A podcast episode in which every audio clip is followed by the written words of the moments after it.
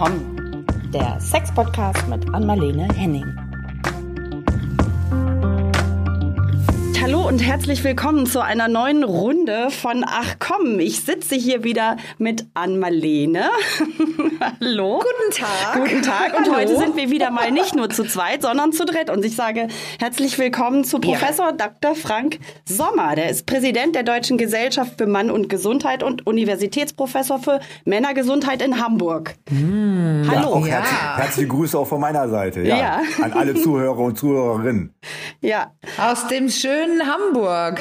Ja, an Marlene. ja, Caro, Caro ähm, sie findet es immer spannend, wie ich die Leute kennenlerne, die ich kenne. Und ich muss jetzt sagen, das ist so, ähm, ja, wir haben uns, wir kennen uns sicher seit Jahren von Hörensagen. Definitiv, dann war ich ja. einmal bei, ja, ne, bei Skobel und da war, also bei Gerd Skobel, das ist auch ein paar Jahre her, und da war der Dr. Sommer, also du, Frank, riesig groß zugeschaltet aus Hamburg, das war Covid-Zeiten. Ja. Und erst in Dezember jetzt gerade gewesen, haben wir uns zum, persönlich getroffen. Das stimmt.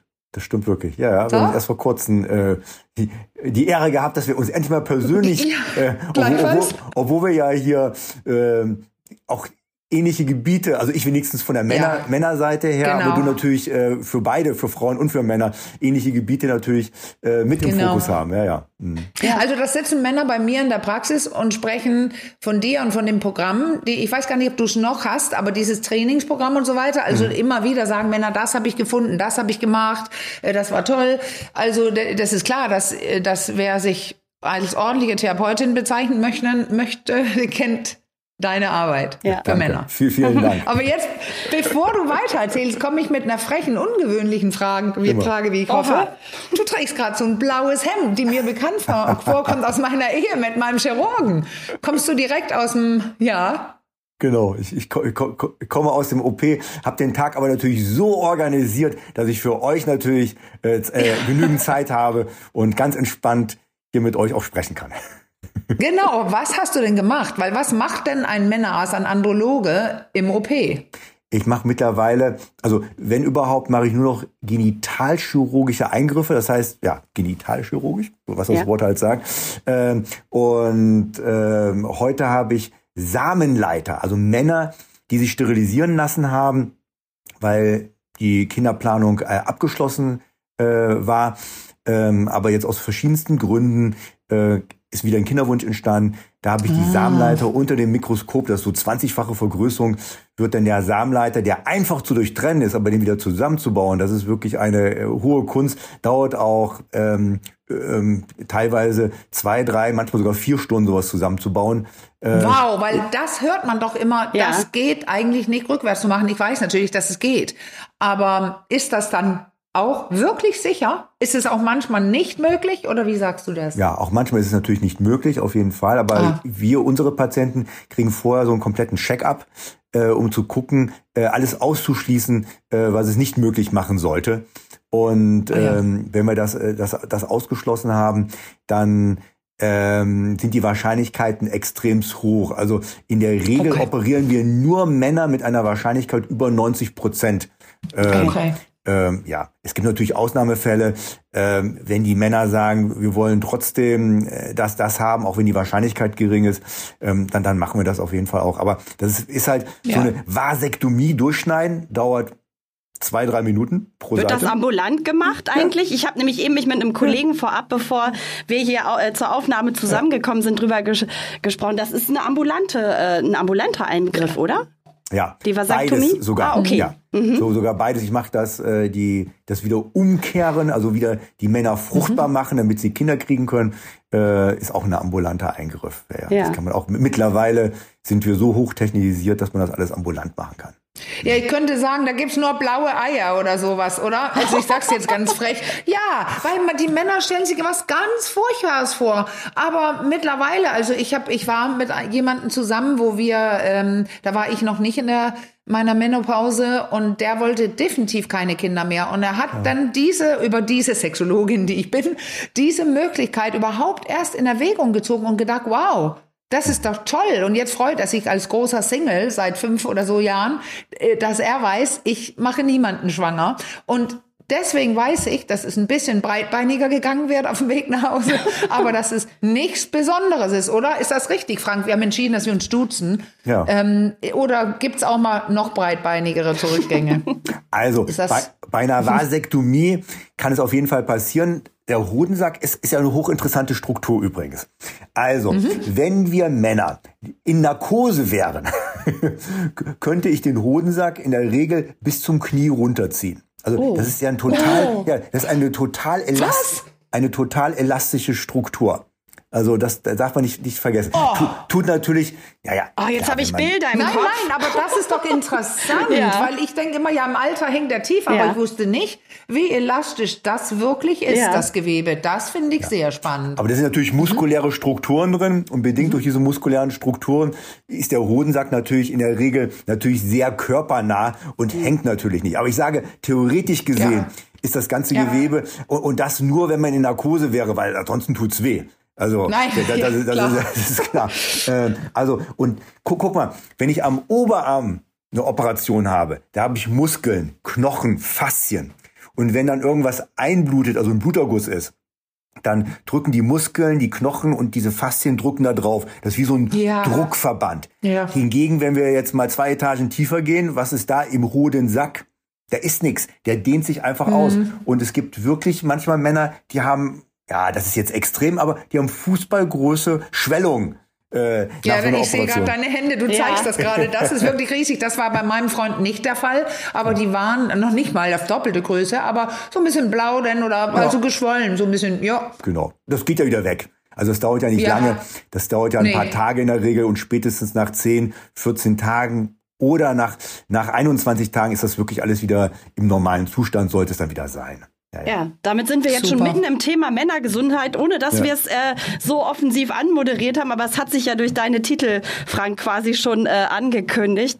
Aber das Thema ähm, Vasektomie, also ich bringe noch mal meinen jungen Kollegen rein, weil ich habe natürlich so aus Mhm. journalistischer Perspektive ganz viele Fragen. Aber ich habe äh, Ja. ihn mal gefragt, was ihn denn so als Mann an dem Thema Ja. ähm, interessiert. Er ist hier relativ jung auch noch. Und ähm, da brachte er, was mich persönlich sehr gefreut hat, weil es auch immer mein großes Thema ist, sofort das Thema Scham auch rein wieder. Und die, die Angst sozusagen vor der, und erstmal überhaupt nur noch gar nicht von der Vasektomie zu sprechen, sondern vor der Untersuchung beim Urologen, Andrologen, ähm, so diese, diese, und dann in der Folge, wenn man jetzt über die Vasektomie spricht, da kam dann sofort auch diese bisschen Angst vor Entmännlichung, dann bin ich kein richtiger Mann mehr. Sind das so Themen, die viele Männer bewegen? Also, es, viele Männer wollen natürlich auch wissen, ob sie nach einer Vasektomie immer noch erektionsfähig sind. Genau, also das kam auch, ja. Impotenz ist eine ganz große, oh, kann ich dann immer noch so? Ja. Verändert sich da irgendetwas? Das ist natürlich ein ganz wichtiges äh, Thema. Es gibt Männer nach einer Vasektomie, die Erektionsstörungen haben. Das ist aber psychogen bedingt. Das muss Ja, man einfach wissen. genau. Weil die fühlen sich nicht mehr wie ein richtiger Mann. Und Mhm. ich möchte auch ein Beispiel nennen. Ich habe letztens einen Patienten gehabt, der äh, wurde vasektomiert und dann ist er gekommen, hat gesagt, er möchte wieder diese Vasektomie umkehren. Und dann habe ich ihn natürlich nach der Geschichte gefragt. Dann sagt er, seine Frau empfindet ihn nicht mehr als richtigen Mann, obwohl sie eigentlich gemeinsam Wow. entschlossen hatten, Ja. äh, eben als Verhütungsmethode eine Vasektomie zu machen. Und sie hat gesagt, er sei kein richtiger Mann mehr, hat ihm wirklich richtig viel Druck gemacht. Und das war sein Beweggrund. Das ist natürlich jetzt eine Ausnahme, Wow. ist ein Ja. Einzelfall. Aber Ja. das sticht natürlich hervor. Und ja, und er wollte dann eben seine Vasektomie rückgängig. Aber das ist dieser Gedanke, ich kann keine Nachkommen mehr machen. Also im Kopf der Frau, also der Mann ist dieser, dieses virile Etwas da, er kann schießen. Spermien schießen, das ist ein Argument, was ich oft gehört habe, wenn ich das empfehle als Verhütungsmethode bei Paaren, die lange zusammen sind und keine Kinder mehr wollen eigentlich, ähm, dass sie auch denken, da kommt ja kein Sperma mehr raus, was ja auch falsch ist. Ne? Also das, Das ist doch. Man sieht den Unterschied kaum, weil das sind ja mehrere Flüssigkeiten, die sich vermischen bei dem Orgasmus und da kommt das wenigste aus der Ecke. Drei bis fünf. Prozent, drei Genau, bis fünf Prozent kommen gut. nur aus dem Hoden. Das, das sieht man gar nicht. Also Nein, weder, genau. die, weder die Farbe verändert sich, äh, bedingt durch die Vasektomie. Also Farben und Konsistenz vom Ejakulat kann sich Ja. verändern, aber durch andere Einflüsse, das ist klar, aber auch Ja. zyklisch äh, gesehen. Äh, und das ge- geringe Volumen von drei bis fünf Prozent, das merkt kein Mensch. Ja. Also das, ist im Normal, das sind ganz normale Schwankungen. Und wie sieht es mit der, mit Ja. der Standfestigkeit, also mit der Erektion aus? Nimmt es darauf Einfluss? Das war das zweite Thema, was sofort dann auch kam? Ja. Also die Standfestigkeit ist, ist super bei den Männern, äh, weil der operative Eingriff gar nichts mit dem Penis zu tun hat. Nee. Also da, ver- da Nee, verändert genau. sich nicht. Klar, derjenige, der vorher Schwächen hat, der wird nicht besser. Ja. Aber das wird genauso bleiben, wie es immer gewesen ist. Wenn nicht die Psyche eine Rolle spielt. Das ist natürlich Ja. ganz wichtig. Okay. Ich wollte auch gerade sagen, das ist ja auch interessant, weil bei einigen Männern wird es tatsächlich besser, Mhm. weil die dann wissen, also da gibt es ja Männer, die richtig große Sorge haben, jemanden schwanger zu machen. Ja. Und die ist dann weg, wobei man sagen muss, sie müssen noch mal zu Dr. Sommer nach dem Eingriff und getestet werden nach äh, drei Wochen, ne? Also insgesamt, wir, wir, ja, wir haben eine Studie gemacht. Also man muss zwei Tests machen, die zeigen müssen, Mhm. Ja. dass man spermienfrei ist. Und wir haben eine Studie Ja. gemacht. Das hängt nicht von der Zeit ab. Viele glauben immer, das hängt von der Zeit ab. Hm. Das hängt von dem von dem Ejakulatsfrequenz ab. Also Ja. wir haben festgestellt, dass man Ah. zwischen 24 und 63 Ejakulationen gemacht haben muss, bevor Mhm. man äh, spermienfrei ist. Weil die ja da gebildet werden und, dann die- liegen die vielleicht so, dass Genau. da noch auf der richtigen Seite vom Schnitt und auf der falschen Seite vom Schnitt. Und in Samenbläschen, in Samenbläschen Ja, können die noch, äh, ja, noch, noch liegen. ja. Beispielsweise Okay. Gibt's ja noch andere Drüsen und da gibt's ja Reservoirs, also die sammeln ja die Spermien. Und äh, ich hatte Ja. mal einen Patienten gehabt, der hatte ein halbes Jahr lang so wenig ejakuliert und wir waren, also bevor wir die Studie gemacht haben, und der hat Ja. sich testen lassen nach einem halben Jahr, der hatte noch Spermien gehabt. Und wir waren alle so verwundert, Oh, wow. was denn da passiert. Und dann im Gespräch hat sich dann herausgestellt, naja, der hat eben so gut wie gar keine Orgasmen gehabt und gar, gar Genau. keine Ejakulation. Und dann haben wir diese Studie gemacht, haben aber auch festgestellt, wie unterschiedlich das bei Männern ist. Wie gesagt, manche brauchen nur 24 Ejakulationen und dann ist alles frei. Andere brauchen eben bis über 60 Ejakulationen. Und sagt ihr denen denn auch, also kommt nach zwei Wochen, drei Wochen, aber sagt ihr auch, zählt mal die Erektion, äh Quatsch, die äh, äh, Güsse, Ergüsse? Ja, also Weil ich das wäre ja dann sinnvoll. ich oder? sag denen ja? immer vor, lohnt sich das gar nicht nachzuschauen. Äh, äh, also das ist der, das sind Ah. die durchschnittlichen Werte, weil was soll man da vorher reingucken? Also bitte. Nein. Ja, Macht, Macht, äh, schön Genau. masturbieren oder Genau. Sex haben, alles Genau klar. so. Super, auf den Punkt gebracht. Aber Mhm. sexuelle Aktivität noch mit Verhütung, bis wir den Daumen nach oben geben. Ja, Zweimal das ist auch wichtig, Ja. ne? Nicht sich Ja. schon allzu sicher fühlen dann direkt.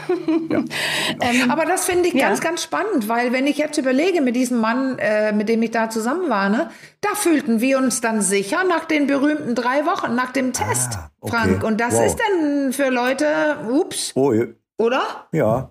Dann kann ich nur sagen, ein Segen ist alles gut gelaufen. ja. Ja, Glück gehabt. ich gerade. Ähm, ich nochmal Stichwort so Männergesundheit im Allgemeinen. Ja. Also das ist einfach immer wieder Thema und das hatte ja auch Gerd Skobel erzählt, als er bei uns war, diese großen Berührungsängste der Männer. Ähm, vor den, äh, bei den, also beim Thema Vorsorge, also Besuch beim Urologen. Was kannst du dir erklären, ähm, was da so alles eine Rolle? Ist das einfach Schlampigkeit, sage ich jetzt mal so ein bisschen provokativ, oder ist es wirklich auch die Angst vor der, vor der Untersuchung, vor der, sage ich mal, körperlichen Nähe im Genitalbereich. Was kommt da, spielt da alles mit rein?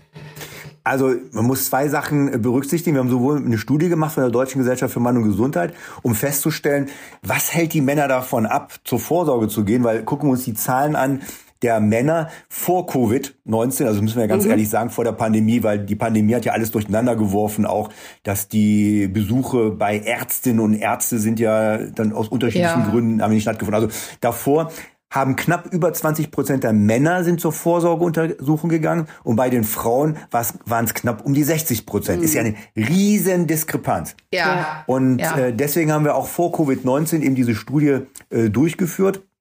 Und äh, interessant war, Top 1 Antwort der Männer war gewesen, Wartezeiten. Die Oh. wollen, also die Wartezeiten halten sie davon ab. Okay. Und, und zum ja, Beispiel Okay, interessant. Zum Beispiel beim Reifenwechsel, also wir müssen ja Sommerreifen, Winterreifen, ja, äh, da warten sie mit ihrem tollen Auto und machen es vielleicht auch mal, Winter äh, fertig, indem man nochmal einen Check-up macht. Also das Auto lassen sie checken. Aber ihre Gesundheit, da sind sie nicht bereit zu warten und einen Check-up zu machen. Ja. Die warten genauso lange auf die, Rä auf die Reifen, Ja. ne? Äh, ja, alles klar. Da hätte ich jetzt nicht Wahnsinn. mit gerechnet, dass das Top 1 ist, ehrlich gesagt. Es überrascht mich. Ja. Ja. Also die, Aber die vielleicht ist auch nur eine schlechte Entschuldigung.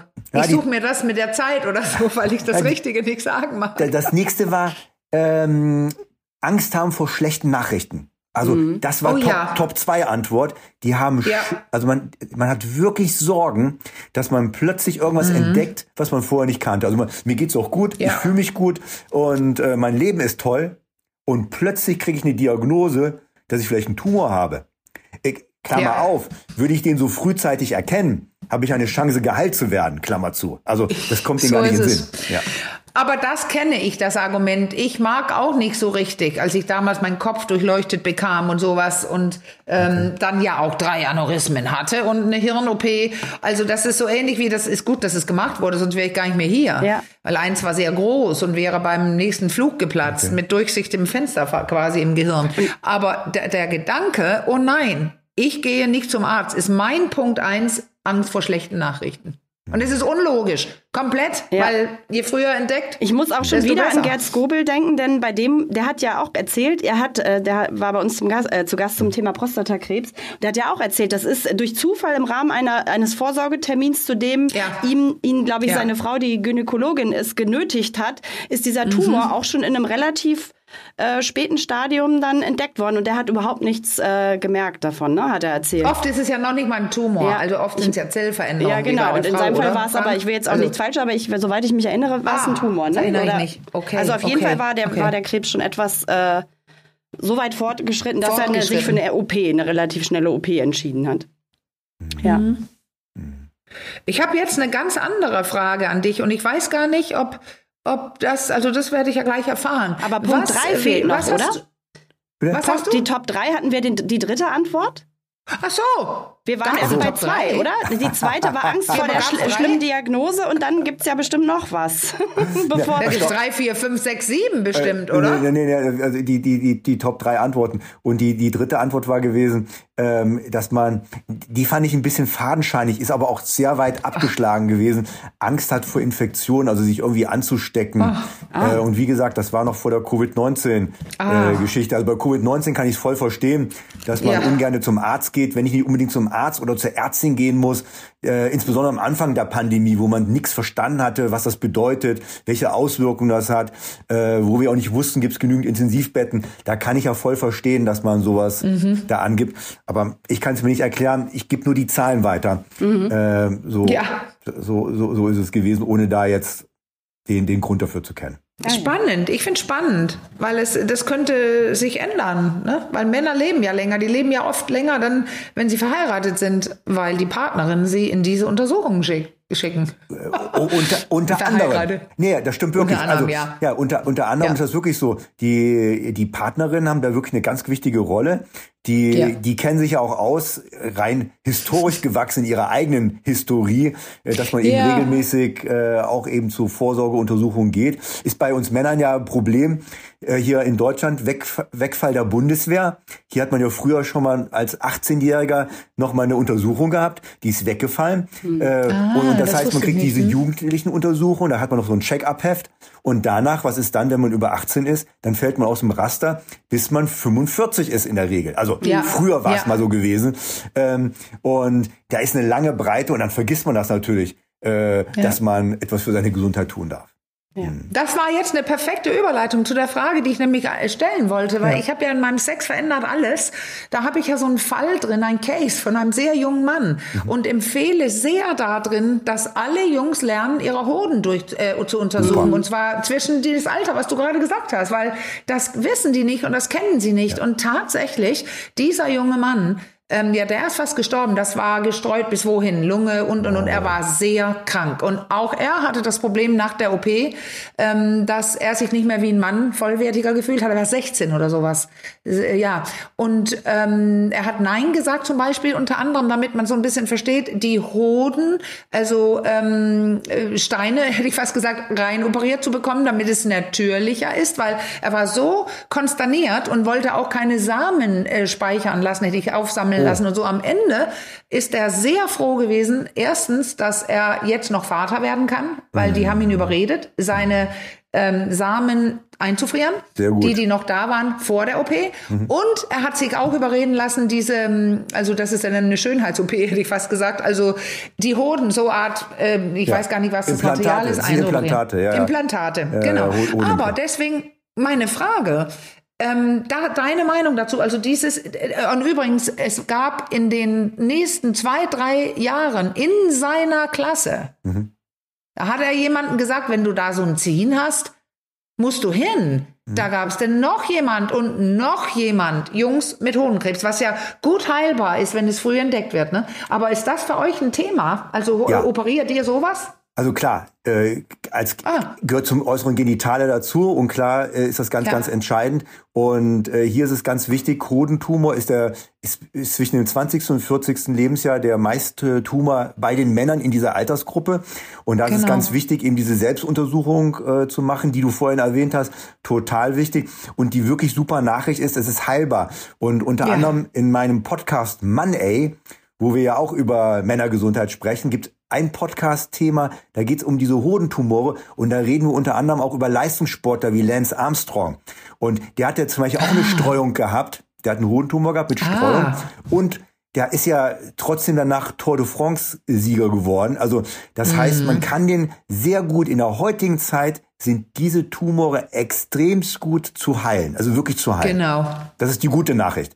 Und deswegen können wir auch wirklich alle Männer aufrufen, bitte Hoden abtasten und wenn die irgendwelche Probleme haben, bitte stellt euch bei einer Ärztin, bei einem Arzt vor und äh, lasst euch ja. nochmal nachuntersuchen, wenn ihr Zweifel habt. Also wir beschreiben das minutiös auch in dem Buch Männer. Es steht da zum Beispiel eine gute Anleitung ja, okay. ähm, und auch in dem Jugendbuch Sex verändert alles.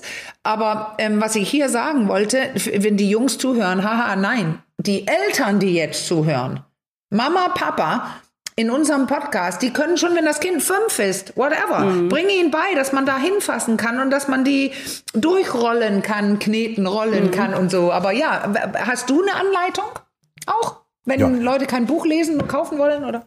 Also im, im Prinzip äh, kann man die ja wirklich äh, sehr gut tasten. Man, man muss es vorsichtig machen, das ist klar, muss sich ja vorsichtig herantasten.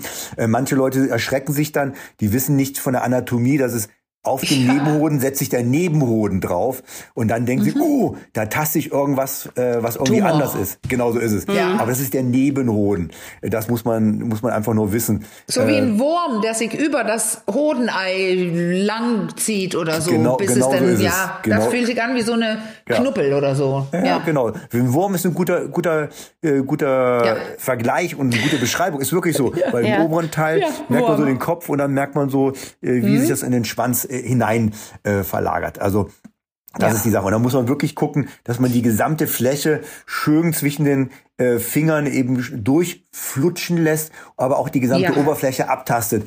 Und es ist wichtig, wenn da irgendwas Knotenartiges ist, lieber einmal mhm. zu, zu, zu früh zum Arzt gehen äh, und ja. sich vorstellen, äh, also knotenartige Strukturen immer abklären lassen. Ganz, ganz wichtig. Ja, Danke. Ja. So, und Richtig. da, ich, ich gebe nicht auf, da kommen jetzt, auch wenn das jetzt nicht Ergebnis der, der Studie war, aber da kommen jetzt vielleicht ja wieder so ein bisschen diese besagten Berührungsängste äh, ins, ja. ins Spiel. Also warum muss man die nicht haben? Vielleicht kannst du ja was dazu sagen. Warum Mann mit Doppel-N muss die gar nicht haben? Mhm. Also ich glaube, es ist total wichtig, äh, dass Männer über den Schatten springen können. Das ist das, das Erste. Und ich glaube auch, euer Podcast hier hilft ja auch ein bisschen mit den Mythen äh, mhm. eben aufzuräumen, weil die Männer haben ja auch Angst vor diesen Untersuchungen, weil sie glauben, das könnte ihnen vielleicht wehtun. Ja. Naja, also jeder sensible Arzt, jeder sensible Ärztin geht da sachte mit um, ob es nun die Prostata ist oder ob es eine Penisuntersuchung genau. ist oder die Hoden ist. Da geht man sensibel mit um. Also da kann man sich wirklich äh, entspannen. Und ich sage auch immer zu meinen Patienten, entspannen Sie sich, wir nehmen uns Zeit, äh, wir machen das gemeinsam, Sie geben mir ein Feedback, ist irgendetwas unangenehm oder äh, ist alles in Ordnung. Also ganz, ganz wichtig, da natürlich auch in Kommunikation zu stehen. Und, äh, und dann ist alles wirklich in Ordnung. Und das ist wirklich. Also mit diesen Hoden, ne? Ja. Also das, da finde ich generell auch, die Leute haben, weil diese Fußballer da immer stehen vom vom äh, frei, wie heißt Tor. Nochmal? Also äh, ja, vom Tor, aber ich wollte ja genau Freistoß. Ich habe gerade die dänischen Begriffe im Kopf, dass die da ja. immer stehen und ihrer ihr Genitalbereich schützen und sowas und dieses, man, wenn du überfallen wärst, ein Tritt in die Eier und so, man hat immer diese wahnsinnig empfindsame, empfindliche Stelle, ist sie ja auch, aber wenn man das mit Bedacht macht und ja. zum Beispiel auch in sexuellen Spielen und verstanden hat, dass nicht der ganze Hoden jetzt so eine Art Triggerpunkt für Schmerz ist, sondern die, die, die Eier, sage ich jetzt, also die da drin, die Klumpen da drin, also der Hoden selbst, den zu quetschen, das ist nicht empfehlenswert. Aber ansonsten kann man, was weiß ich, einen Hoden in den Mund nehmen, das ganze Ding. Also sexuell jetzt gesehen und man braucht keine Angst davor haben, dass der Doktor quetscht den ja auch nicht zum Schmerz zusammen. Nee, das ist wenn nicht. er einen untersucht. ne? Ja. Ja. ja, ich weiß auch gar nicht, ob so sehr die Hoden, weil ich habe noch, also weil du es auch eben, Frank, schon angesprochen hast, diese Musterung damals bei der Bundeswehr. Also ich gehöre noch so mhm. zu dem Jahrgang, wo viele Jungs noch zur Bundeswehr gegangen sind. Da war das noch Pflicht oder halt Zivildienst. Und ich kann mich an so viele, also die hatten da so einen Horror vor dieser Musterung wegen dieser Geschichte mit dem Finger sozusagen in den in den äh, After. Ich, äh, Ach, was da, also wurde da auch schon die Prostata ja. untersucht, das weiß ich. Aber ich kann mich nur an diese ja, diese Erzählung die. erinnern. Äh, das war immer das Thema überhaupt, wenn man über die Musterung Ach. gesprochen hat und der große Horrormoment. Also ich glaube übrigens, ich bin mir nicht hundertprozentig sicher, aber ich glaube, eine rektale, also äh, Finger in den Popo. Also die rektale Untersuchung ja. gab es bei der Musterung noch nicht. Aber nichtsdestotrotz gehört das ja zur Männergesundheitsuntersuchung. Dachte ich äh, auch. Je, je nachdem, äh, also ab dem 40. Lebensjahr, wenn man eine familiäre Belastung hat, das heißt Vater, Großvater, Onkel, äh, vielleicht ein Prostatakarzinom hat, spätestens sonst ab dem 45. Lebensjahr äh, muss man sich, sollte man sich die Oberfläche abtasten ja. lassen, weil mhm. die meisten Tumore, ja. Prostatakarzinome sind an der Oberfläche also gut tastbar, äh, um sicher, ja. sicher zu gehen. Und da, wie gesagt, auch da, genauso wie bei den Hoden, mit Bedacht die Untersuchung durchführen und ja, und dann ist die Untersuchung so schnell vorbei und dann wundert sich, ups, ist schon vorbei, ist doch gar nichts gewesen, alles ja. super. Und, und, wenn man so ein bisschen unangenehm ist, findet, hallo, geh doch erstmal in Bad und führ selber was ein, bei dir selber. Es gibt kleine ähm, Analdildos, super günstig im Internet. Ähm, oder beim Sexspielen, bei den Sp Sex kann die Frau, also ich war auch mit mehreren Männern zusammen, die sagten, die wollten geradezu auch das probieren mhm. oder kannten das und mochten es gerne weiterführen. Also diese Angst vor etwas, so ähnlich wie die Frauen immer meinen, so ich rieche da so unangenehm, deswegen kann ich keinen Oralsex, weil dann steck einen Finger darunter und, und leck den ab dann merkst du ja, ach, nichts Besonderes. Wenn da was Besonderes ist, kannst du dann gleich zum Gynäkologen, zur Gynäkologin gehen. Aber was ist da, also Caro, als du das fragtest eben, da fiel mir eher der Gedanke ein, wenn junge Männer so eine Sorge hat, ich denke nämlich tatsächlich früher, dass der Finger gemacht wurde äh, bei der Musterung, ähm, das ist doch eher sowas wieder wie die Homophobie. Ich ja. stecke mir da hinten nichts das rein. Das ist aber auch in meinem Hinterkopf äh, tatsächlich. Steckt ob das, doch selber ob das da so ein bisschen rein. auch mitschwingt vielleicht. Ja. Könnte ja schön sein. Also. Ja, das hat, war übrigens die ähm, eine Geschichte in meiner Make-Love-Sendung, da das eine Paar, äh, da hat der Mann, das haben die denn nicht reingeschnitten, aber er hat gesagt, dass er diese Art von Sexspielchen beim äh, Urologen als angenehm entdeckt hat. Das muss man erstmal bringen. Also er mhm. fand das da nicht angenehm, dass er da das Schöne gespürt hat, aber er fand es angenehm, dass er eine neue Stelle gefunden hat und zu Hause hat er dann weitergemacht mit der Stelle. Also der kannte das nicht und ist richtig überrascht gewesen, dass er es angenehm fand, aber wollte beim Urologen nicht weitermachen mit dem. aber zu Hause hatte er jetzt eine neue sexuelle Praktik gefunden. Aber schön, und das ist ja auch sehr erogen, oder? Schön, dass er seinen Horizont erweitern konnte und das zu, zu, Hause dann weiter, äh, äh, ja, äh, weiter das Gebiet erforschen durfte. sehr schön gesagt. Fein ausgedrückt. ja, sehr fein.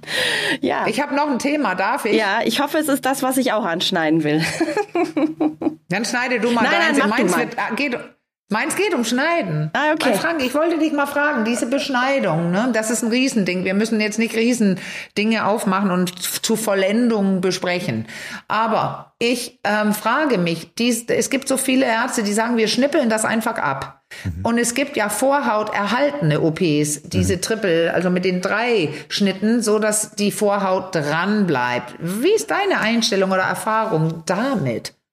Macht ihr das auch? Also, ja klar, am äußeren Genitale ja. gehört, gehört das dazu, am äußeren Genitale gehört es dazu. Und ja. ähm, ich, ich finde, das muss man mit den Patienten und mit den Männern natürlich unterschiedlich besprechen.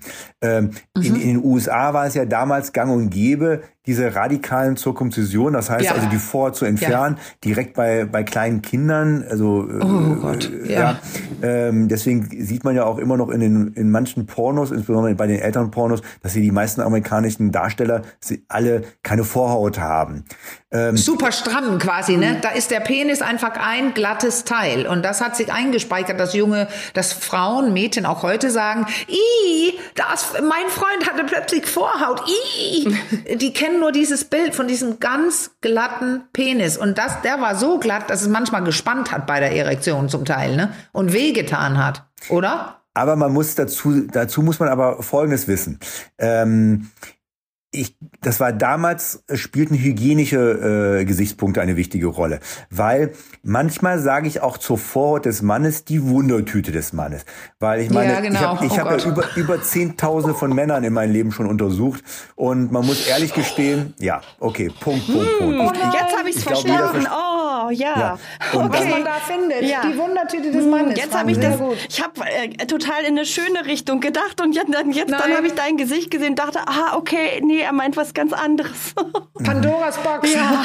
Genau so ist es. Und, und jetzt, jetzt kommt es, diese Menschen und diese Männer profitieren natürlich davon, dass sie eine Vorhautentfernung haben, auch ihre Partnerinnen. Weil wir wissen heutzutage, dass das Cervixkarzinom, also Muttermundkarzinom, äh, bei den Frauen ja. eben äh, teilweise von den Männern die eben hygienisch nicht so korrekt sind und uh. nicht so oh. gut sind, übertragen wird. Und da spielt die Vorhaut ja. auch eine Rolle. Und Studien haben auch schon gezeigt, Männer, ja. die keine Vorhaut mehr haben, da ist natürlich beim Duschen, wäscht man sich natürlich auch einfacher da, muss seine ja. Vorhaut nicht erst zurückziehen, was dann manche Männer auch nicht tun, äh, ist das Risiko eben für Frauen an ein Cervixkarzinom zu erkranken wesentlich geringer. Das muss man, das muss genau, man schon wissen. Genau, aber man, man kann es auf den Punkt bringen.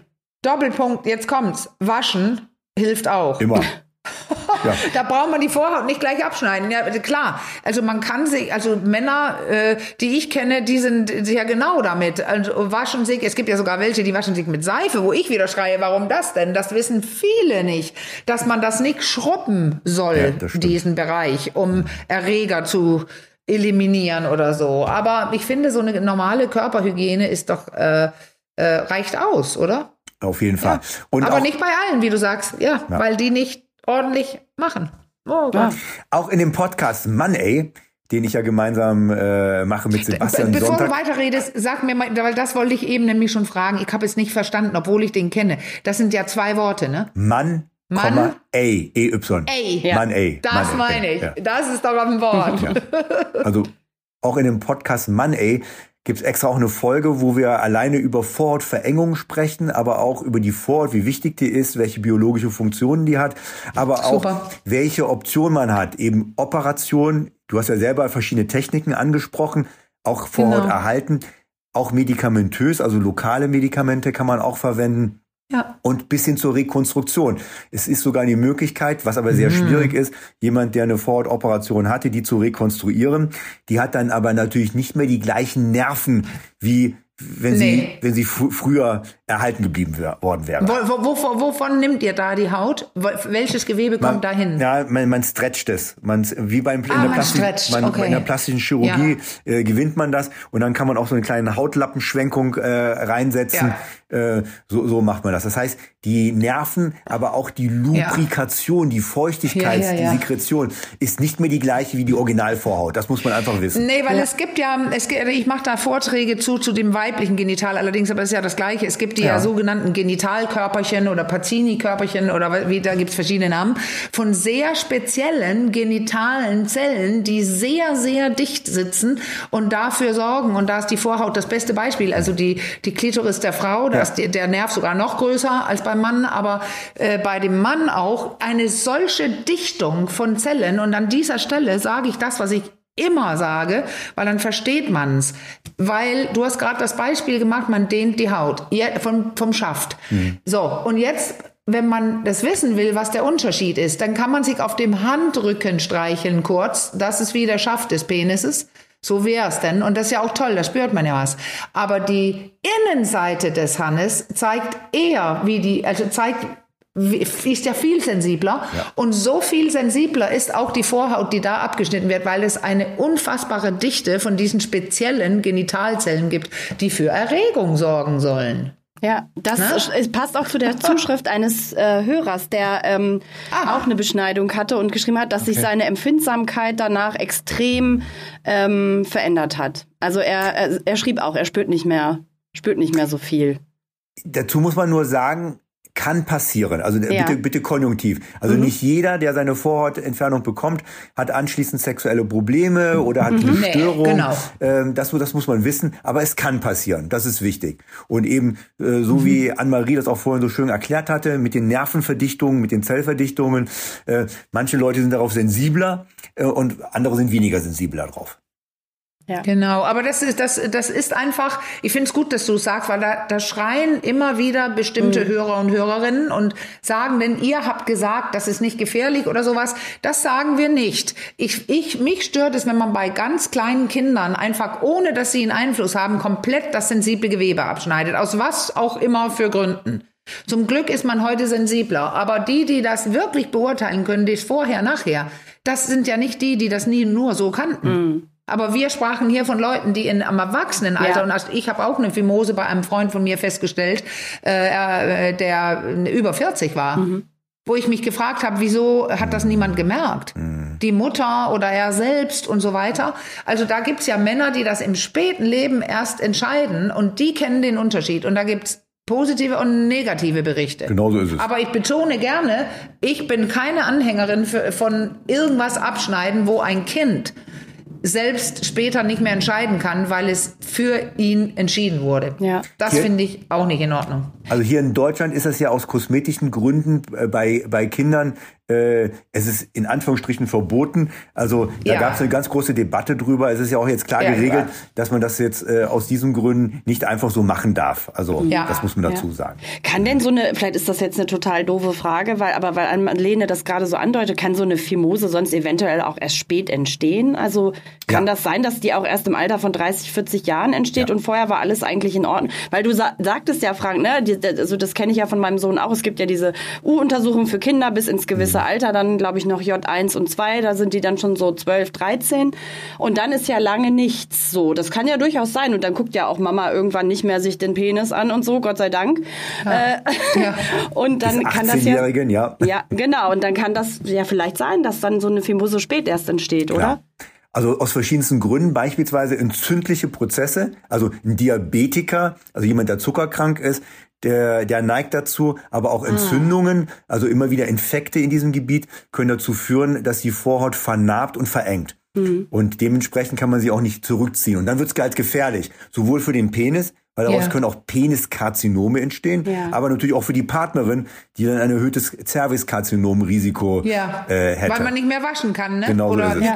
oder auch genau. diese Liechen habe ich mal gelesen, oder? Die können auch dafür, also das müssen, große Fass Liechen müssen wir jetzt nicht aufmachen, aber das fällt mir jetzt gerade in dem Zusammenhang auch noch ein. Klar, es gibt da verschiedene dermatologische, also hautverändernde mhm. äh, ja, Erkrankungen, die dadurch natürlich entstehen können. Vollkommen richtig. Ja. Vielleicht, wenn wir Sag mal, weil wir, ähm, ach so, Entschuldigung, Frank. Ich hatte nur gedacht, wenn wir schon beim Penis sind und wir hatten ja schon Vorsorge ja. angesprochen, ähm, ist ja nochmal vielleicht ganz entscheidend zu sagen, dass der Penis bei der Vorsorgeuntersuchung des Mannes eine ganz große Rolle spielt. Ja. Nämlich wir erkennen ja anhand der, der, der, der Penisstrukturen, anhand der Penisgefäße, können wir ja erkennen, ob ein Mann in vier bis acht Jahren Herzinfarkt bekommt, falls oh, er Erektionsstörungen ja, hat. Ja, ich weiß, ah. da, genau, wow. Aber es eben, ich kenne den Zusammenhang. Aber wie guckt ihr denn auf den Penis? Also wie, wie siehst du das? Was machst du mit dem Penis, um das rauszufinden? Also, der Penis hat vier Blutgefäße, die sind ganz wichtig. Und bei sexueller Erregung fließt da 40 bis 80 mal so viel Blutvolumen pro Zeiteinheit durch. Also, das ist eine super große Menge. Und das heißt, es wird ein Medikament in den Penis gegeben, damit diese Blutgefäße angeregt werden. Und dann wird mit einer speziellen Ultraschalluntersuchung, einer sogenannten farbkodierten Doppler-Duplex-Sonographie, mm. gucken wir uns die einzelnen Gefäße an. Wird das reingespritzt oder wie wird das in den Penis das, gegeben? Das so Medika ein Coverdeck, ne? Genau, also das das ist so eine Medi- direkte Spritze für auch die auch helfen kann bei Männern mit Erektionsstörungen. ah, okay. Das genau. nutzt ihr? Okay. Ja, das, genau, Ja, das, das wird in der, in der Diagnostik verwendet, genau.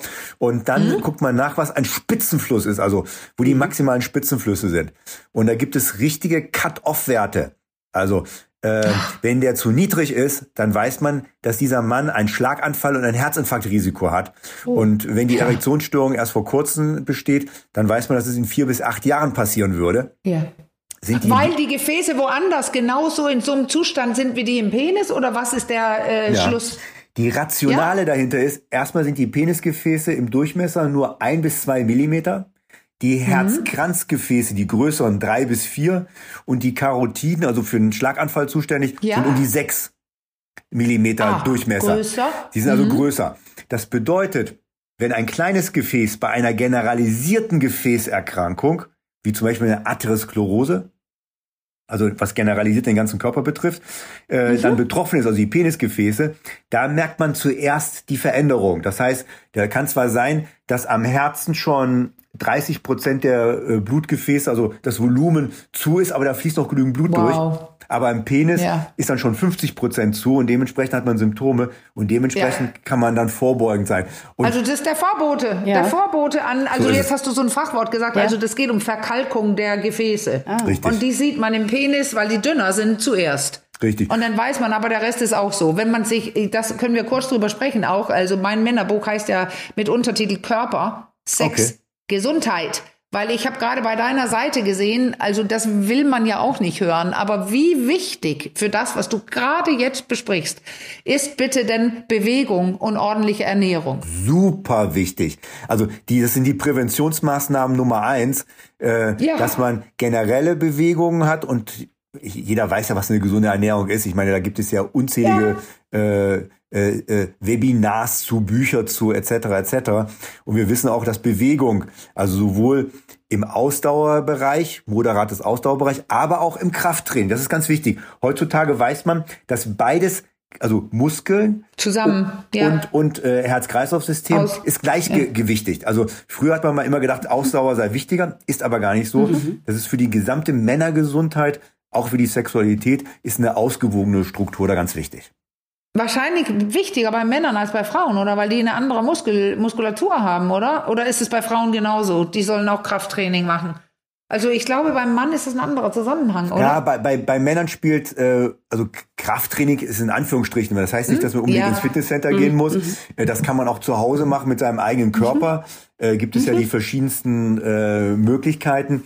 Ich habe ja damals das Programm für die Eiligen entwickelt, das 3x3x3. Das sind drei Übungen, wo, wo, wo Ja. eben Liegestütz in verschiedenen Variationen gemacht werden. Also Ah. für den Unsportlichen auf den Knien, für den Sportlichen auf einem Bein, äh, für den Supersportlichen sogar auf einem Arm, wenn er es äh, machen will. Also man sieht, man kann eine Übung so verändern, dass sie immer anspruchsvoller wird oder so herunterbrechen, dass sie auch Für je- jeder möglich. für Ja, jeden möglich jeden. zu machen. Hm. Und da gab es drei große Übungen. Einmal für den Oberkörpervorderanteil, für, für den Rücken, also für den hinteren Anteil und für den Bizeps plus für die Beine. Damit hat man mit drei Übungen den gesamten Körper kann man durchtrainieren, dreimal die Woche. Ja. Und äh, wenn man dann die Übung wirklich nur, das heißt dann dreimal, dreimal drei, weil es dann nur drei Minuten effektives Krafttraining wäre, Ah. Das ist wie gesagt für die Supereiligen, die nichts anderes machen können. Äh, Wo kommt man ran? Hast du die noch auf der Seite irgendwo? Ich- Deine ich hab- Quick-Übung? Oder ja, die habe ich, noch auf- die hab ich noch auf männergesundheit.info, kann man die runterladen. Super. Ah, ja. Ja, also- Packen wir in die Shownotes. Wort. Kommt in die? Shownotes. Weil weißt Also, du was? Eine andere, eine andere Vorwarnung, wenn du schon den Penis erwähnst, die andere Vorwarnung, das haben wir im Männerbuch beschrieben. Ich hoffe, du sagst, das stimmt. Äh, Das ist dein, dein Taillenmaß. Ja. Über 102 oder sowas bist du dran. Da weißt du auch, zu viel Östrogen produziert das Fett und das äh, äh, interagiert äh, oder äh, das mit dem Testosteron oder überwiegt dann leider. Also das, das Taillenmaß ist auch eine Aussage, ein Aussager für, ob du in der Gefahrenzone bist. Gen- Genau, super, dass du das erwähnt ist in, in deinem Buch. Mhm. Das ist richtig toll.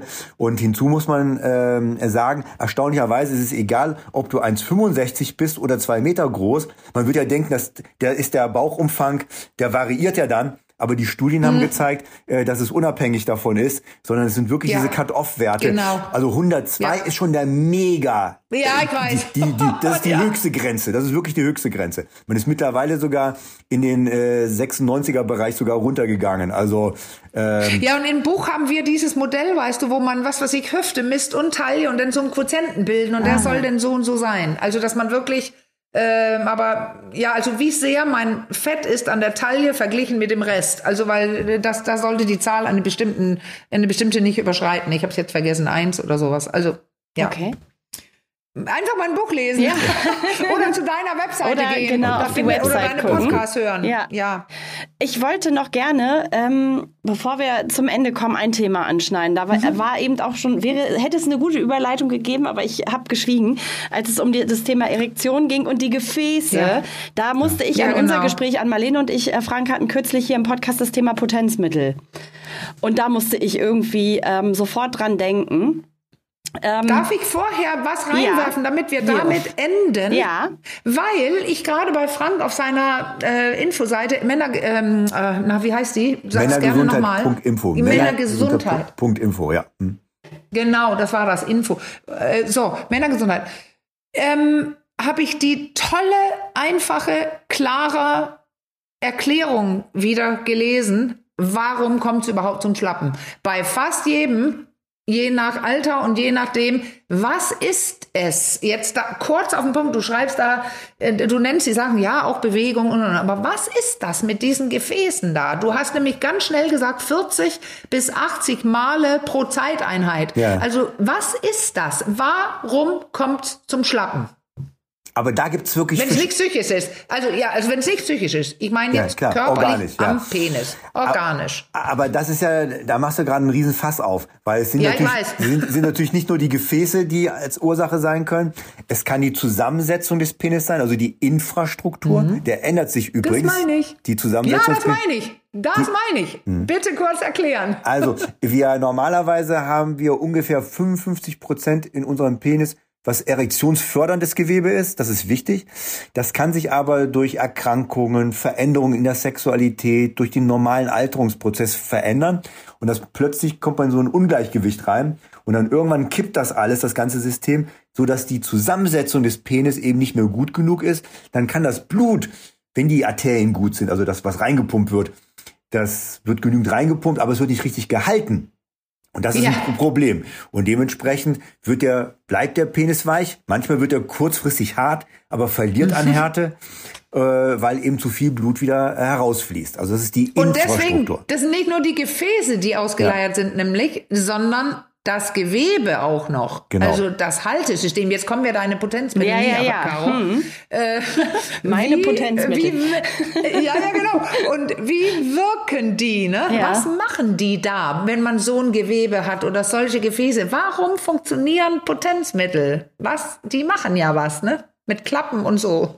Also Was diese, machen die? Diese Potenzmittel, also ähm, muss ich unterscheiden, die sogenannten PDE5-Inhibitoren, so ist das Fachjargon ja. davon. Genau. Ähm, und ähm, die, die wirken übrigens nur, wenn man Nervenimpulse hat. Das ist ganz wichtig zu ja, wissen. Ja, also, das ist wichtig. Mhm. Wenn, äh, wenn ein Patient die einnimmt und draußen im Wald äh, joggen geht und nur äh, Bäume und Sonne sieht, das ist zwar schön, aber da passiert keine Erektion. da braucht schon Nervenimpulse, also sexuelle Nervenimpulse, die sich im Kopf generieren, die dann ja. übers Rückenmark an, über die Nervi erigendi, also das sind die Erektionsnerven, an den Penis gehen, diese Nervenimpulse, und dann verstärken, so kann man sich das leinhaft vorstellen, verstärken diese Potenzmedikation diese Nervenimpulse und setzen direkt im Gewebe, das ist wichtig, die setzen direkt im Penisgewebe an und somit äh, bekommt der Mann eine, äh, kann der Mann eine bessere Erektion bekommen. Ich sag kann im, im Konjunktiv, weil je nachdem, was die Ursachen sind, es gibt ja auch Männer, die haben übrigens Nervenstörungen, also bei Operationen, zum Beispiel im Becken, dann können die Nerven kaputt gehen, aber auch äh, Diabetes, also Zuckerkrankheit kann Nerven kaputt machen, aber auch eine ja. Äh, Nervenerkrankung wie MS kann die Nerven zerstören.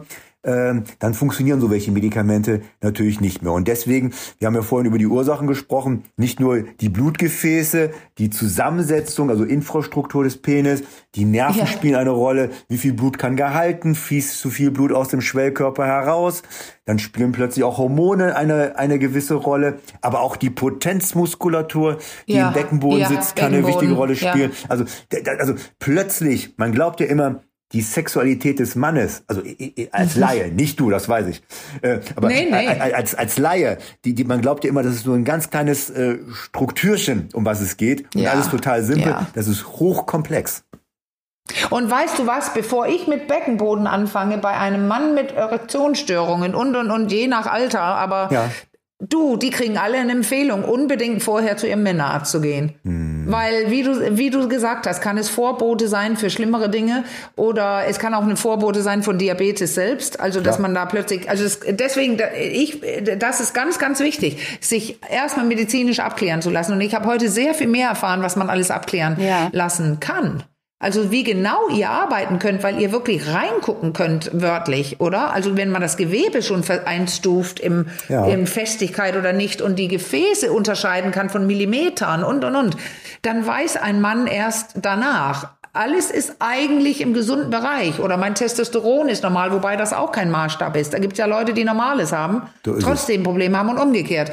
Also das ist hochkomplex, wie du es gerade gesagt hast. Aber deswegen ist es ja so wichtig, was ihr macht auch ja, sehr die erste, die du ja und individuell ohne Ende, ja klar. Individuell, ja. auch wie du es gerade ansprichst mit den Hormonen.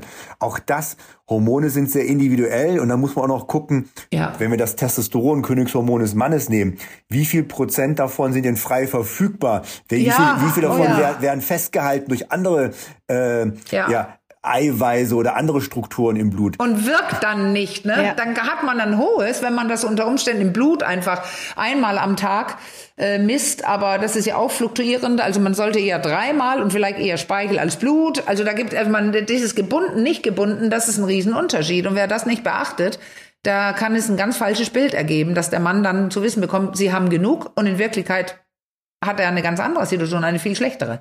Aber ich was wir jetzt unbedingt ja. besprechen wollten, ich Caro, hab, ja. war ja, also diese, ähm, ich habe gestern gerade mit Olaf Teuerkauf, das ist der Vorsitzende von dem Männergesundheit, äh, einen Verein, und er sagte, er hätte, hätte sich so geärgert über den Diskurs, den es gibt zu diesem frei verfüglich, frei verfügbar, also frei erkäuflich in Deutschland nicht möglich von diesen Potenzmitteln, ja. weil in Dänemark, in England, in anderen Ländern ist es längst frei, weil er kurz gesagt meint natürlich, und ich meine es auch, Erektionen und der, damit eine möglich zu gelingende Sexualität ist doch Gesundheit.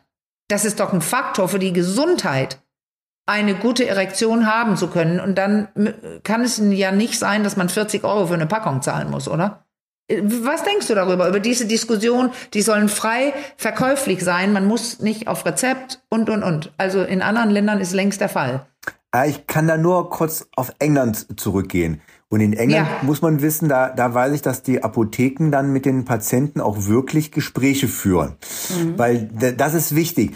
Und ich ha soweit ich das deutsche System verstanden habe, können das die Apotheken in Deutschland nicht leisten. Das darf man nicht vergessen. Nicht leisten. Okay. Also mhm. nur in die Apotheke gehen, sagen, ich will ein Potenzmedikament haben, äh, ohne abzuschecken, darf ich das überhaupt einnehmen? Weil ja. ich, ich könnte ja auch versterben, wenn ich andere Medikamente einnehme so ist äh, es. und, und mhm. das einnehme. Und das nächste ist, wir reden ja davon, das hast du ja auch so schön gesagt, äh, schreibst du ja auch in deinem Buch, äh, über, über Männer, dass ja, dass ja auch Vorbote sein kann, Erektionsstörungen von Diabetes, von Herz-Kreislauf-Erkrankungen. Das heißt, das fällt ja komplett weg.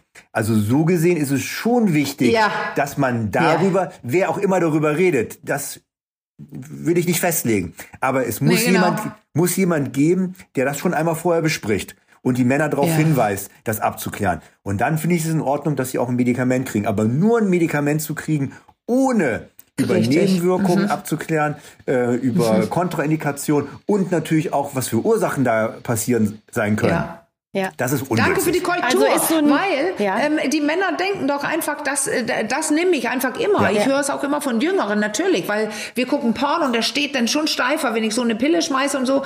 Da, das ist mit, mit Vorsicht zu genießen. Aber auf der anderen Seite steht dann dieses, dann gibt's eben Männer, wenn die ein Erektionproblem haben, abgeklärt sind beim Arzt und und und, die können sich das nicht leisten. Da- und das ihre finde ich- Sexualität ist damit gestorben. Das finde ich viele. richtig. Ich finde, wenn, wenn das Gespräch stattgefunden hat, die Abklärung stattgefunden hat, dann sollte man das Preis, so preiswert wie möglich allen Leuten, Ja. die abgeklärt worden sind, wo es auch keine Gefahr gibt, das Ja. machen. Hinzu kommt noch, Gut. da, da viele Männer wissen das nicht. Die fangen ja dann an mit einer Dosis, ich sag mal jetzt 50 Milligramm von so einem Medikament und denken dann, Ja. ist alles in Ordnung und wird schon irgendwie funktionieren. Ja, die stellen fest, nach Monaten und Jahren brauchen sie auf einmal 75, dann 100 und dann sind sie bei der Maximaldosis. Und plötzlich reicht Ja. die maximale Dosis nicht mehr aus, um Nicht. Erektion zu kriegen. Also es ist schon wichtig, die Ursachen zu kennen, um dann auch Ja. gezielt eine Therapie zu machen, um das, was defekt ist, also die Strukturen, die defekt sind im Penis, wieder in einen normalen Bereich zu kriegen, damit sowohl Das geht? das Das geht, geht? wenn man Muss die Ursachen kennt, Okay. geht das? Bei den Okay. meisten. Bei den meisten. Ich, Mhm, sag mal, jemand, der jetzt äh, 20 Jahre lang Diabetes hatte, äh, sich schlecht ernährt, äh, Geraucht. ich, ja, das, das auch noch und äh, wirklich äh, sehr sträfig mit seinem Körper umgegangen ist und auch so lange gewartet hat, dass die Zellen im Penis kaputt gehen, die Nerven kaputt gehen, die Durchblutung defekt ist. Da kann man zwar ein bisschen was retten, aber man wird ihn nie wieder auf ein Level bringen, dass er ohne Medikation, das ist fast un unwahrscheinlich. Aber die meisten, wenn man das rechtzeitig macht, die Ursachen kennt, kann man wirklich wieder zurückführen, dass sie ohne medikamentösen Therapien wieder in der Lage sind, spontane, erfüllte Sexualität zu haben. Das habe ich bei dir auch gelesen. Also nicht wie eine Versprechung, so sage es nicht, aber wirklich, du hast einen Blick in die Kamera und auf ein Bild mit einer Erklärung darunter. Ähm, ja, es gibt Abhilfe. Ja. Und äh, Die funktioniert. Ich wollte noch mal zu Und das ist nicht nur Ja. dieses Rezept mit der Pille, ne? Ja. Entschuldigung. Ich wollte noch mal zu dieser. Rezeptpflicht, ähm, die ja auch immer umstritten ist, äh, was fragen. Und zwar, das suggeriert ja, dass es rezeptpflichtig ist, dass es jetzt vielleicht anders als so ein frei verfügbares äh, Paracetamol oder so ähm, viel umfassender irgendwie wirkt. Also das macht ja wahrscheinlich nicht nur die, die bessere Erektion, sondern was, was hat das denn noch so für, also worauf wirkt das denn noch so? Also es kann ja, also ich sage jetzt mal, von den Nebenwirkungen her kann es ja auf die Gefäße wirken. Ja, genau, das, das Und- schwang ja schon so mit. Und da, davor hat man ja Sorgen. Man hat Ja. Sorgen dafür, äh, wenn jemand ein äh, Herzproblem hat oder ein Blutdruckproblem hat oder Medikamente einnimmt. Wenn man die beiden Sachen Genau. vermischt, könnte es dann plötzlich zu einem sogenannten medizinisch heißt es Hypotonenschock. Das heißt, Ah, okay. Mhm. der Blutdruck fällt komplett ab, die werden ohnmächtig und fallen sacken zusammen. Das wäre ist ja schon ein Problem, je nachdem, wo man sich befindet Ja. Ja. und äh, je nachdem, äh, wie schnell man natürlich dann auch wieder äh, ja der Notarzt da ist. Also so Ja. Sachen will man auf jeden Fall vermeiden. Aber auch eine Überdosierung. Ich sag mal, äh, dass man zu viel von den Medikamenten nimmt, das muss schon einem, man braucht da schon einen gewissen Austausch. Wie gesagt, das in England, so- soweit ich das weiß, machen das die Apotheker. Die reden da eben, da gibt es auch wesentlich weniger Ärzte als hier in Deutschland, in England. Und da finde ich das gut gelöst. Aber es muss irgendjemand geben, der wirklich mit den Ja. Patienten drüber redet. Und dann finde ich es auch in Ordnung, wenn die eine Untersuchung gehabt haben, dass sie vielleicht ein Zertifikat kriegen und mit diesem Zertifikat auch ihre äh, Medikamente für ein Euro das Stück äh, in der Apotheke kriegen können. Ja. Das finde ich voll in Ordnung. Ja. Da muss man nicht immer äh, zur Ärztin oder zum Arzt gehen. Aber man muss einmal komplett alles verstanden haben. Das ist entscheidend. Ja, ja, und das kann dann schon länger dauern, wenn man da in der Apotheke steht. Und ich merke jetzt auch gerade die Männer, die ich in der Praxis sehe, äh, die werden dann informiert in der Apotheke, aber nicht abgeklärt. Nicht körperlich abgeklärt. Und das ist wichtig. Also das, was du Fall. alles gerade beschrieben hast, Ja. was man, ja, genau, vielen Dank. Na, Ja. was meint ihr denn? Hochspannend. Du kannst ja noch mal wiederkommen, wenn die Leute Fragen Ja, stellen. ich, ich vermute schon, ich dass, fand das da, super spannend. dass da viele, ich gehe jetzt gerade in meinem Kopf nochmal durch, ob wir alle Fragen, die wir jetzt so nicht beantworten konnten, Mhm. weil es dann zu medizinisch wurde, ob wir die jetzt hier äh, gestellt haben und die gut Ja. beantwortet sind. Aber ich würde fast sagen, schon. Meine sind, meine Liste ist, also die, die lang war die und äh, da das ist alles durchstrichen. Und Ach, wirklich, cool. Frank, Super. ich sag's dir, ich finde, du erklärst das, also das ist nicht zu medizinisch, Nee. also das ist super äh, ähm, lebendig erklärt äh, Danke, mit dem Humor, aber sehr konkret. Man kann wirklich verdammt verstehen, was hier los ist. Vielen, Finde vielen ich Dank. auch. Total lieb. Auch ich Ja. als Laie. Dankeschön. Laien. Dankeschön. Danke. Ich mein habe Tag ist heute gelernt gerettet. heute auch. Das Gespräch mit euch war so super. Mein Tag ist gerettet. Mein Testosteron, mein Testosteronspiegel geht gerade nach oben. Sehr gut. Und Vielen auf Dank. in die nächste OP. Zack. Ja, Sprechstunde. Sprechstunde wird jetzt, äh, steht hier nach an. Dürfen wir dich nochmal anrufen, wenn wir Themen haben für in ein paar Monaten oder sowas? Immer gerne. Also es hat mir sehr viel Spaß super. mit euch gemacht. Ebenso. Und ich finde das auch super. Äh, ich hoffe, dass unser Transfer wird dann auch gut funktionieren. Das ja, ist, eine, ist, ich glaube, ist eine gute Geschichte. Ja. Also von meiner Seite gerne. Dann ja. sagen wir für heute erstmal. nicht wundern, ich gehe einmal zur Tür, ja. weil ich habe hier den Kleinen der neben mir, der jetzt den hier macht. Er muss Bitte. mit seinem Penis in den Garten. Das okay. an Marlene für unsere Hörerinnen und Hörer, die ja auch noch dabei sind. Äh, kurze Info: Das ist, es geht um ihren Hund. und dann kann ich ja die Gelegenheit nutzen, um äh, wie immer zum Schluss mein kleines Sprüchlein aufzusagen. Wenn ihr weitere Fragen habt oder Anregungen, Themenwünsche, dann schreibt uns per E-Mail ähm, an achcom.rnd.de oder über unseren Insta-Account, den ihr unter Achcom Podcast findet, per Direktnachricht. Und ja, wir sagen herzlichen Dank an dich, Frank. Ähm, dann sage ich jetzt mal ganz äh, optimistisch bis ganz bald. ja, so super gerne. Genau. Und ich würde gerne auch sagen, wer noch mehr über Männergesundheit sowohl bei euch hören möchte, dann in der Zukunft wieder, dass unser Dreierteam sich dann treffen wird. Aber auch, ich sage, ja. zu, zu anderen interessanten Männergesundheitsthemen, Mann ey, insgesamt wird es 24 Folgen der ersten Staffel geben. Und da äh, gibt ah. es ganz tolle Sachen von Penisgröße über Erektionsstörung, vorzeitigen Samenerguss, Haarausfall, also Super. um nur so ein paar Sachen anzuteasen. Und Sixpack, wie kriege ich den Sixpack, wie wichtig sind Hormone? Also da gibt's schon auch interessante äh, Unterthemen in diesem Podcast. Und du hast mein Schlusswort genommen. Ah. Jetzt nehme ich es zurück. Ich komm, jetzt bringe ich es. Seid ihr bereit? Ja. ja. Oha. Mann, ey. Mann, ey. Mann, ey. Ich hab, musste, hab kurz Mann, beim ey. Thema. Ach komm. Ach komm, genau, Mann, ey ach komm, ja, ich musste kurz, dachte so Thema Haarausfall, das ist auch nochmal richtig interessant. Ich habe schon so gedacht, yes. ah, gute Inspiration. ich auch. Bei also. dem bin ich auch festgehangen, ja, Caro, ja, als er das gesagt ne? hat. Genau das. Und ich bin ja betroffen Ja, gewesen. ich weiß, ich erinnere mich. Ich meine erinnere mich. Herren. Genau. Oh das Fass machen wir jetzt aber nicht gut. mehr auf. Also wir sagen für heute erstmal, Mann, ey. Mann, ey, Mann, tschüss, ey. bis ganz bald. Wir hören uns. Macht's gut soweit erstmal. Tschüss. Tschüssi. Jo, tschüss, tschüss. So, und damit sagen wir Tschüss für heute und verabschieden uns in eine ganz kleine Osterpause. Also am 6. April wird keine neue Folge hochgeladen. Weiter geht's dann am 13. mit einer neuen Runde von Ihr fragt, wir antworten. Bis dahin habt ganz, ganz schöne Ostertage und wir sagen Tschüss, bis bald. Wir hören uns.